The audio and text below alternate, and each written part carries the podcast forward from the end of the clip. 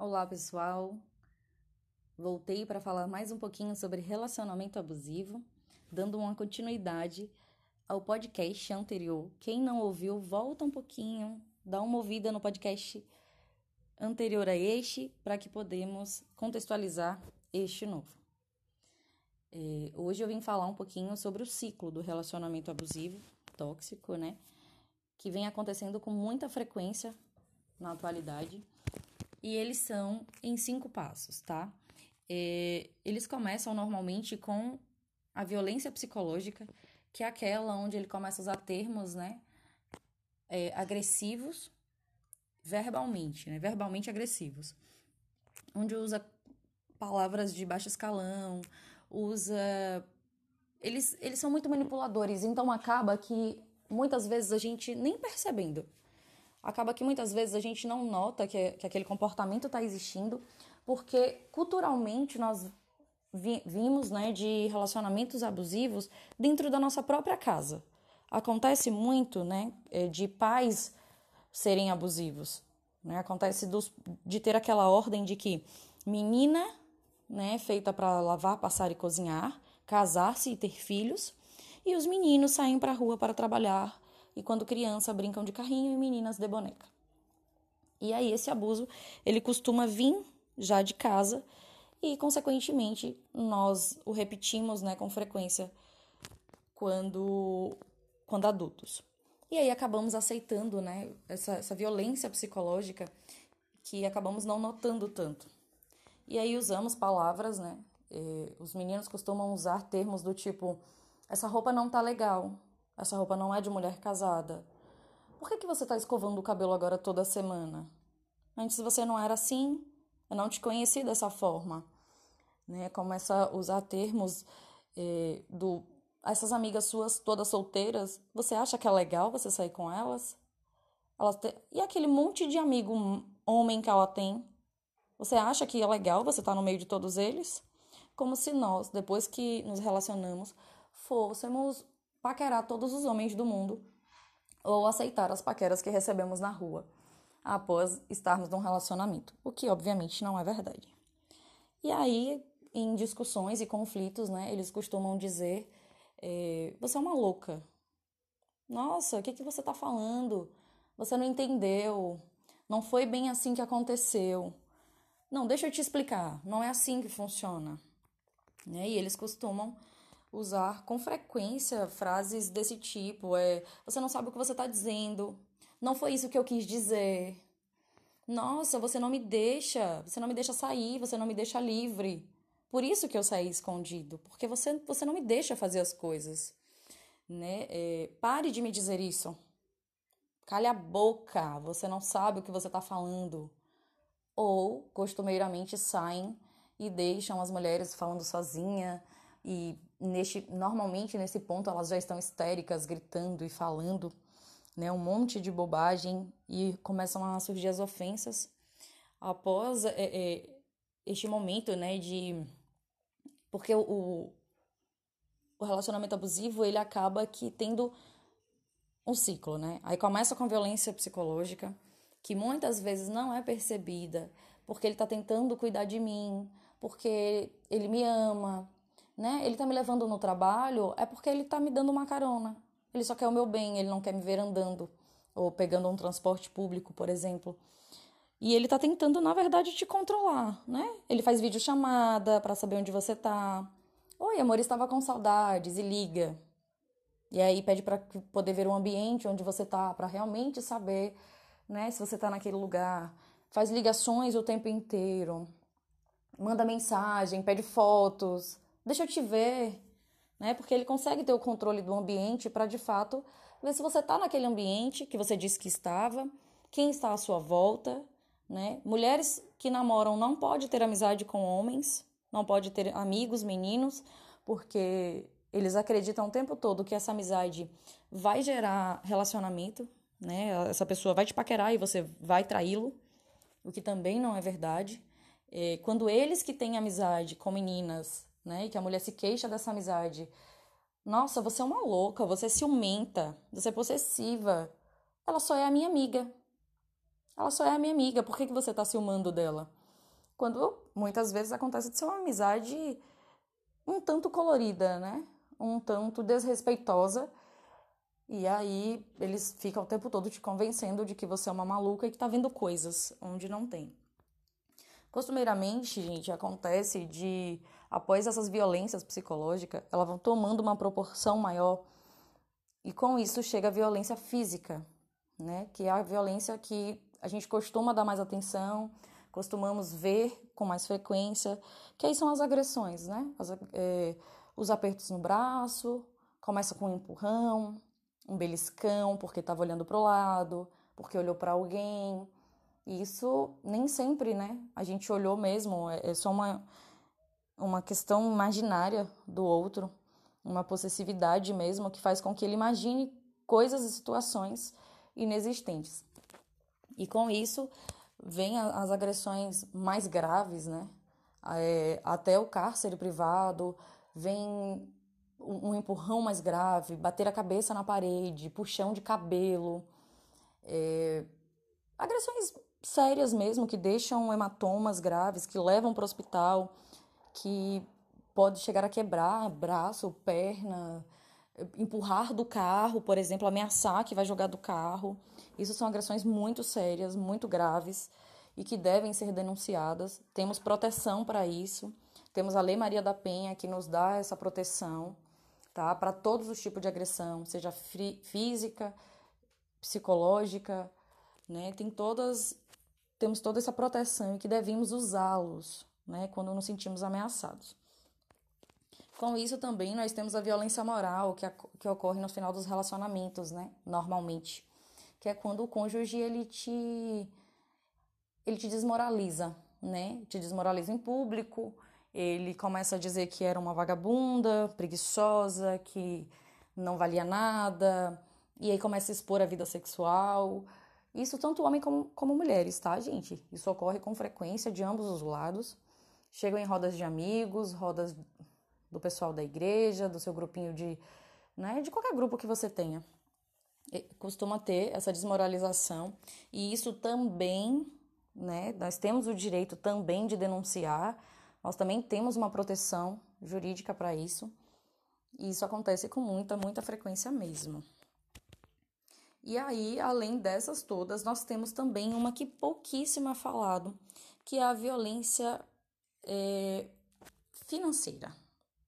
Essa violência, ela ocorre quando o homem, ele, por si só, ele toma conta do que é seu, do que o seu dinheiro, ele decide que você trabalha para sustentá-lo, que você trabalha e que ele também trabalha e que ele também tem o direito e que, aquele, e que os seus bens são todos dele, não importa se conquistaram juntos ou separados, e ele toma conta das suas posses e ele vende o que é seu sem perguntar, ele é, toma conta do seu salário mensal e você sequer tem direito de fazer qualquer coisa.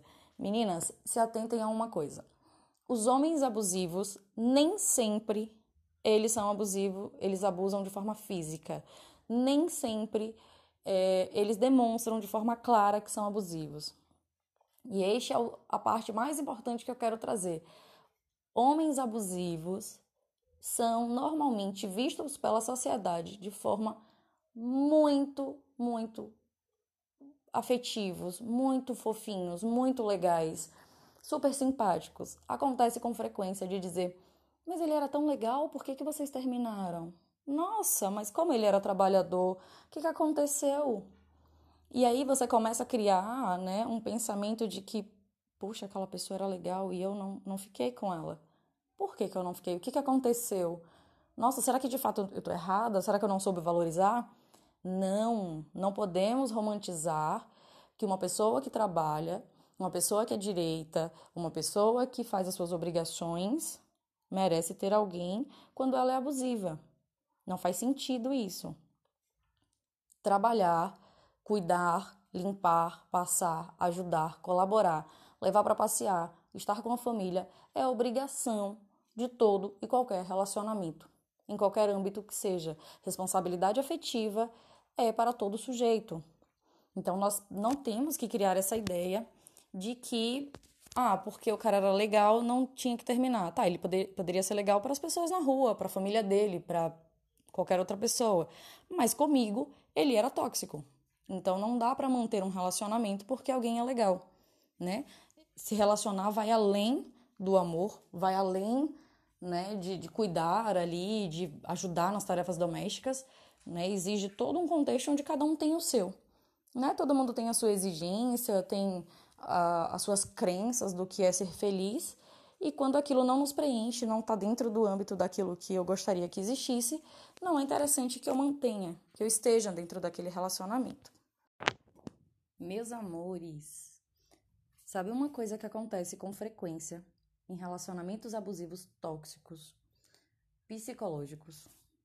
É frases usadas como: Você é uma maluca. Você não está entendendo o que eu estou falando.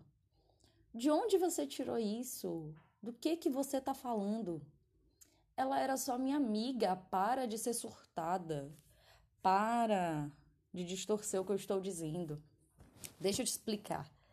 E aí eles começam a usar frases manipuladoras que conseguem fazer você repensar sobre aquilo que você mesma viu, né? Ele começa a usar trechos de, de palavras, de, de, de frases, né? Que faz a gente repensar do tipo, será que eu estou exagerando mesmo?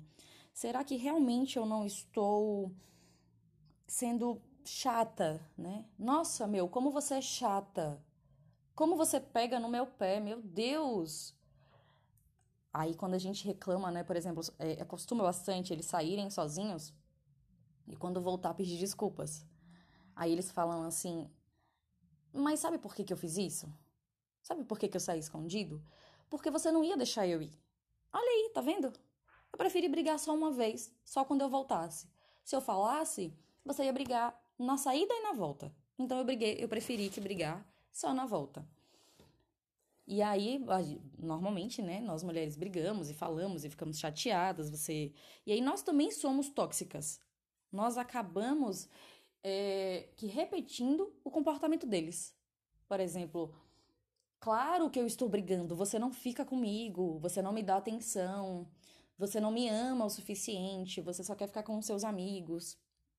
E aí eles repetem, né? Mas é claro que eu quero ficar só com eles. Você é muito chata, você só reclama nada para você tá bom. Eu fiquei com você final de semana passado. Como se ter ficado, né, com, conosco no fim de semana passado fosse uma obrigação, fosse é, é, um favor que eles estivessem fazendo, né? Estar comigo no fim de semana passado foi o auge. Ou eu não vou brigar. Não, eu não vou, eu não vou reclamar. Ele esteve comigo na quarta-feira, dia de semana, cansado, trabalhou e mesmo assim ele ficou comigo. Meninas, acordem. Ter um relacionamento para que fique conosco por obrigação, como se fosse um favor, não é saudável, não é legal. Não tem por que se manter dentro de uma situação onde o outro fica o tempo todo te dizendo: Olha, eu tô aqui, mas não é onde eu queria estar. Eu estou aqui, mas eu quero estar lá com os meus amigos. O que não é um problema estar com os amigos, tá? O, a questão aqui é, a partir do momento em que eu entro num relacionamento, eu preciso entender e me dar conta de que eu tenho uma responsabilidade afetiva, eu tenho uma, uma, uma responsabilidade com aquele cônjuge, e se eu aceitei estar com uma pessoa, eu preciso de fato estar com ela, né? Seja o homem ou seja para a mulher essa ideia. É, é, não tem o que fazer. Quando a gente entra num relacionamento, né, nós temos um padrão cultural e nós precisamos modelar alguns comportamentos. Isso é um fato. A não ser que, ah, você quer sair com os amigos? Leva a namorada junto, leva o namorado junto. O tempo inteiro? Não. O tempo inteiro se torna abusivo, se torna tóxico. O outro perde, né, a sua o seu eu, né? O outro perde a liberdade de também poder estar com seus amigos, seus colegas. E aí usam muito frases do tipo essa roupa, essa roupa sua não tá legal. Para onde que você vai usando essa quantidade de perfume? Porque para trabalhar você precisa passar perfume. A gente precisa passar perfume para ficar cheiroso, para ficar legal, porque é bom, né? As pessoas têm a ideia de que quando você se arruma, quando você tá dentro de um relacionamento, é porque você busca a atenção de outras pessoas. E não é verdade. Né? Eu me arrumo porque eu já me arrumava antes, porque eu preciso sair para trabalhar, porque eu preciso, eu estou indo ver os meus amigos e eu quero estar tá bem vestido, eu quero estar tá cheiroso, eu quero estar tá com meu cabelo legal. Então existe essa ideia do a partir do momento em que eu me relaciono, eu me descuido, né? E isso não é legal, isso não é interessante, mesmo porque a pergunta é: quem era você antes dele? Né? Quando a gente começa a se questionar do não sei, parece que eu não sou a mesma, ou começa a se afastar dos amigos, né? Eles têm a ideia de dizer aquela a sua amiga, ela é solteira, por que que você tá andando com ela? É claro que os amigos dela vão mexer com você, vão é, paquerar você. Minha gente, as pessoas não andam, né, procurando em si, procurando relacionamentos o tempo todo. O fato de uma mulher ou de um homem ser bonito não, não significa que ele vai querer outras pessoas o tempo inteiro. A partir do momento que você dá para o outro a liberdade de ser quem ele é, onde quer que seja, a escolha da traição é dele. Independente de você estar no pé 24 horas enchendo o saco, né, sendo uma pessoa abusiva, ou de você dar ele toda a liberdade do mundo, quando se quer ter uma traição, quando você quer ter interesse em outra pessoa, não tem como impedir, né? Nós somos seres humanos, somos frágeis, fracos, e isso pode acontecer comigo, com você, dentro ou fora de um relacionamento. E aprisionar o outro não vai impedi-lo de, de que essa traição aconteça, ocorra, né? E o que acontece, é, acontece o contrário também, né, com os homens, onde nós mulheres mandamos mensagens e eles não respondem por qualquer motivo que seja, e nós entendemos que estamos sendo ignorada. Aí começa aquele amontoado de mensagens: por que você não está me respondendo? O que é está acontecendo?